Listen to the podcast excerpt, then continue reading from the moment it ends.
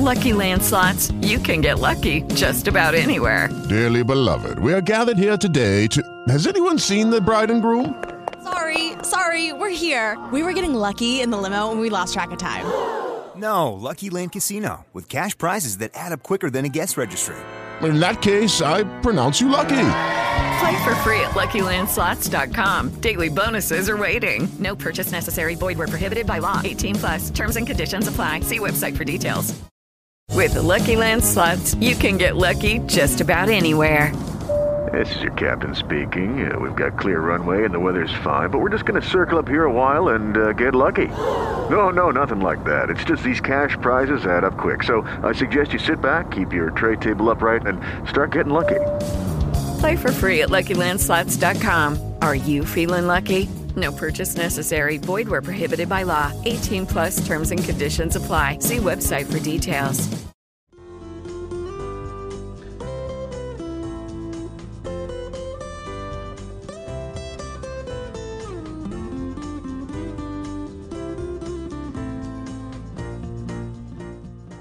Tag, Grüß Gott, Salam und Shalom. Hier ist wieder Johannes Zang mit dem monatlichen Podcast Jeru Salam. Ich begrüße Sie und euch zu einer weiteren Folge.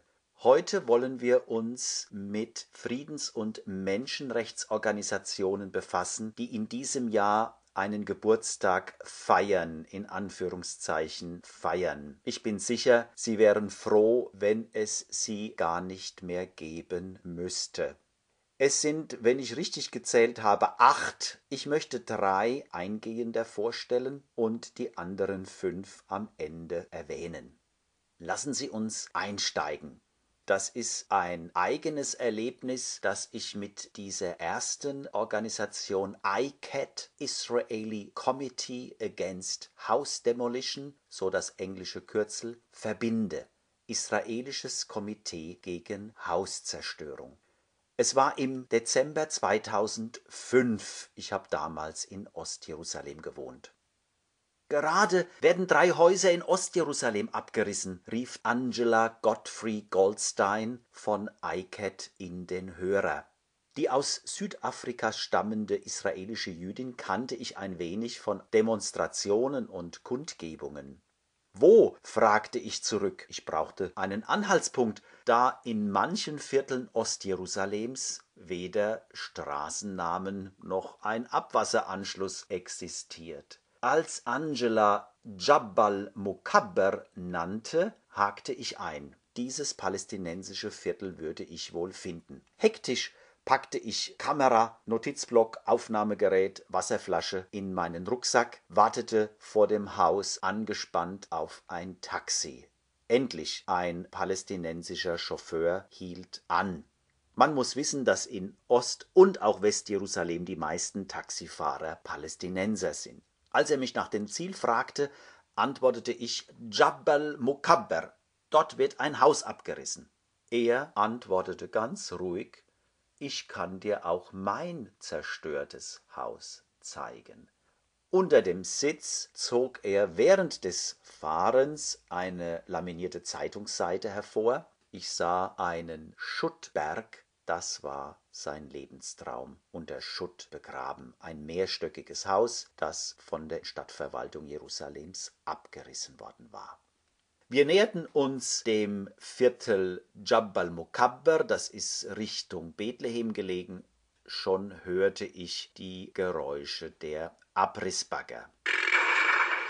Ich zahlte, stieg aus, ging ein Sträßchen bergab und stieß auf einen Ring teils berittener israelischer Streitkräfte. Einer fragte mich, was ich hier wollte. Ich hielt ihm meine Visitenkarte hin, und er hielt mich fest wegen des fehlenden Presseausweises. Dann telefonierte er. Würde er mich verhaften? fragte ich mich schon ein wenig bang. Irgendwann sagte er, du kannst hier nicht weiter und schickte mich weg. Ich machte mich scheinbar auf den Rückweg, versteckte mich hinter Olivenbäumen und wollte trotz höchster Erregung und auch etwas Angst festhalten, was in Ostjerusalem und auch im C-Gebiet des Westjordanlandes fast täglich passiert. Palästinensische Nachbarn standen auf Balkonen, Flachdächern vor ihren Häusern. Osama bin Laden soll ein Terrorist sein? Das sind die Terroristen, rief mir ein junger Palästinenser zu und zeigte Richtung Soldaten und Abrissort. Etwa zwei Dutzend Fotos machte ich mit zitternder Hand, dann brach ich auf. Aufgewühlt, fassungslos, ja zornig. Hauszerstörung war das erste Symptom der Militärbesatzung. Ins Herz Jerusalems rollten nur Stunden nach dem Sechstagekrieg 1967 die Bagger. Dynamit erledigte den Rest und zermalmte die seit dem Mittelalter auf dem heutigen Platz vor der Klagemauer stehenden 135 palästinensischen Häuser im sogenannten Mughrabi-Viertel, Marokkanerviertel.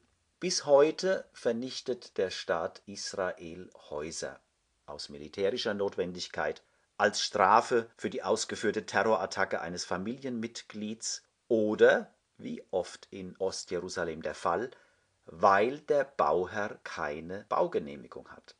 Die bleibt für die Palästinenser Jerusalems oder des C-Gebiets im Westjordanland fast immer ein Traum.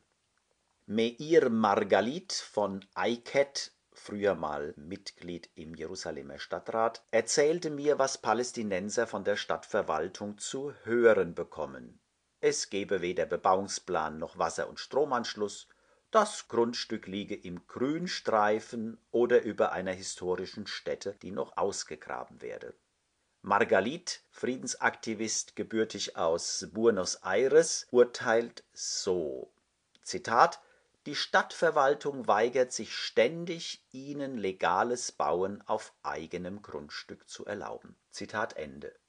Für wenige wird der Traum vom genehmigten Bauantrag wahr. Nach langem Warten, dem Bezahlen einer Baugebühr im fünfstelligen Dollarbereich oder als in Anführungszeichen Dank für Informationen an den israelischen Geheimdienst.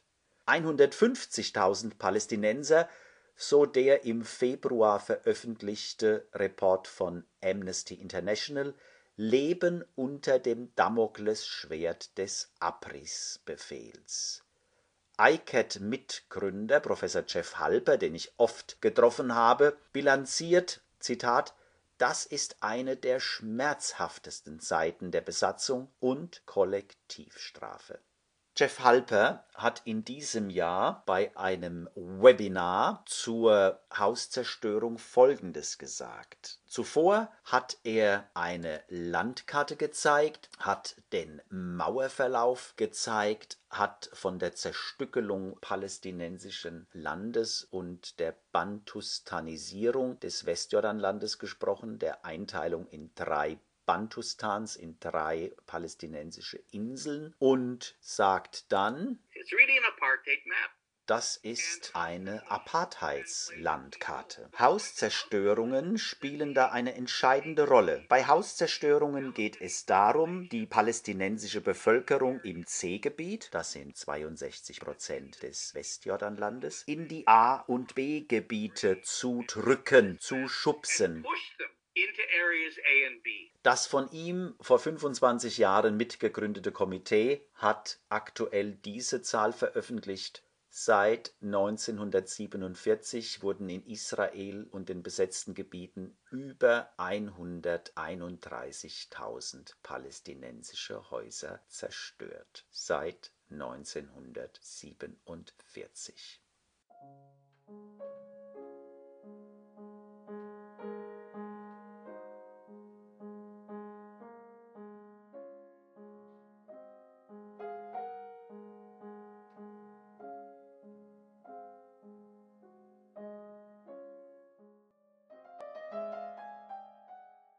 seit 1947. Genauso weit müsse man zurückgehen für eine Wurzelbehandlung des Konflikts, meint ein weiteres Geburtstagskind dieses Jahres, die israelische Organisation Sochrot. Das ist der weibliche Plural von Erinnern im Hebräischen. Seit genau 20 Jahren kämpft diese Organisation dafür, dass Israel, Zitat, die fortbestehenden Ungerechtigkeiten der Nakba anerkennt, dafür Verantwortung übernimmt und Wiedergutmachung leistet. Nakba, arabisch Katastrophe, meint Flucht und Vertreibung von mindestens 750.000 Palästinensern und die Entvölkerung von 500 bis 600 Dörfern vor und nach der Staatsgründung Israels und während des ersten israelisch-arabischen Krieges. Darüber klären die fünf Mitarbeiter, drei israelische Jüdinnen und zwei Palästinenser mit israelischer Staatsangehörigkeit auf, in tatsächlichen und virtuellen Touren. Wenn möglich, lässt Sochrot einen Heimatvertriebenen die Gruppe durch sein früheres Dorf führen, von dem vielleicht nur noch das Minarett steht oder einige Grabsteine. Zitat Wenn Sie die Ruinen Ihrer Häuser berühren, berühren Sie damit auch den schmerzhaften Moment Ihrer eigenen Vertreibung, weiß man bei Sochrot. Indem man Vertriebene zu Wort kommen lässt, die Tour mittels Film und Broschüre festhält, erfahren sie, Zitat, Anerkennung und Augenblicke der Heilung. Wir wollen eine solche Tour für zwei Minuten begleiten in das frühere Dorf Al-Kafarin. Man sieht, einige Dutzend Menschen machen sich auf den Weg zu diesem Dorf und zwar dorthin, wo der Hauptbrunnen war. Man sieht, wie ein Schild aufgestellt wird, Al-Kafrin auf Arabisch, Hebräisch und in unseren Buchstaben. Das Schild wird in die Erde gehämmert dann hört man Augenzeugen sprechen von 1948. Auf Hebräisch sagt einer, an einem Nachmittag standen die jüdischen Soldaten auf dem Hügel von Betras und schossen auf das Dorf. Aus Angst flohen wir. Die Armee kam nicht ins Dorf, trotzdem fürchteten wir uns. Als sie die Häuser niederrissen, war klar, dass wir nicht zurückkehren könnten. Die Dörfler flohen in unterschiedliche Orte, unter anderem nach Um al-Fahm. Später sprengte die Armee das ganze Dorf und radierte es aus. Auf Arabisch sagt Herr Abu Khalid, als wir flohen, ließ meine Mutter meine kleine Schwester im Dorf zurück, da sie an eine Rückkehr glaubte. Am Abend fragte ich nach meiner Schwester. Meine Mutter antwortete, sie sei noch im Dorf. Ich und mein Bruder gingen zurück und holten sie. Als wir den Hügel dort erreichten, er deutet in diese Richtung, hörten wir, wie sie die Häuser sprengten.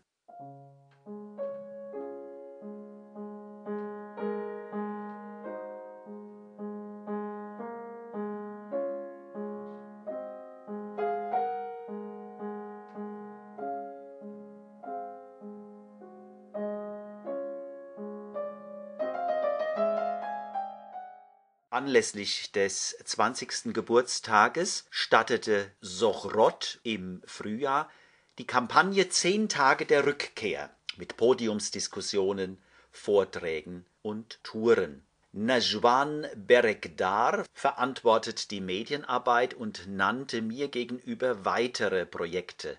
Die App iNakba, ein neues Video einer Nakba-Überlebenden, sowie die Kampagne Expose JNF. Hinter diesem Kürzel verbirgt sich der Jüdische Nationalfonds, dessen Erholungsparks in Israel zum Teil über zerstörten palästinensischen Orten errichtet wurden. Dortige Infoschilder, so die Mitarbeiterin Berekdar, verschweigen die palästinensische Vergangenheit. Sochrot-Aktivitäten haben das Ziel, Zitat, die Wahrheit über israelische Verbrechen und die palästinensische Geschichte bekannt zu machen. Dazu errichtet die Organisation an einem solchen entvölkerten Ort ein mehrsprachiges Schild mit dem ursprünglichen arabischen Ortsnamen, auf die Gefahr hin, dass es gewaltsam entfernt wird, was wirklich oft vorkommt Nicht nur solcher Gegenwind von mutmaßlich nationalreligiösen Juden schlägt Sochrot regelmäßig entgegen, auch politischer Wind. Vor zehn Jahren wurde das sogenannte Nakba-Gesetz verabschiedet, das öffentliches Gedenken unter Strafe stellt. Als wären das der Hürden nicht genug, musste Sochrot das Büro schließen. Shir Chever Israeli in Heidelberg, Besatzungsforscher und Friedensaktivist, nannte mir dazu die Hintergründe. Die hauptsächlich europäischen Förderer, Zitat Schirchever, beschlossen, die Finanzierung einzustellen, nachdem sie von rechten israelischen Organisationen angegriffen wurden. Für Schirchever ist das sehr traurig, denn Sochrot sei unglaublich wichtig auch weil es den Diskurs, das Gespräch in Israel verändert und, Zitat, den Begriff Nakba weithin bekannt gemacht habe.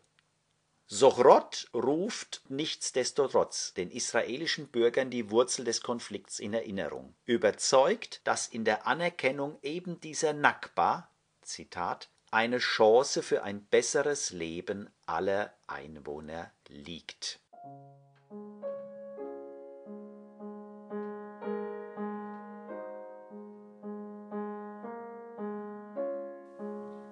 Bevor ich die dritte und für heute letzte Organisation vorstelle, möchte ich mit einem Zitat von Uri Afneri beginnen. Ich habe Uri zwei oder sogar dreimal getroffen, einmal auch länger in seinem Haus in Tel Aviv interviewt.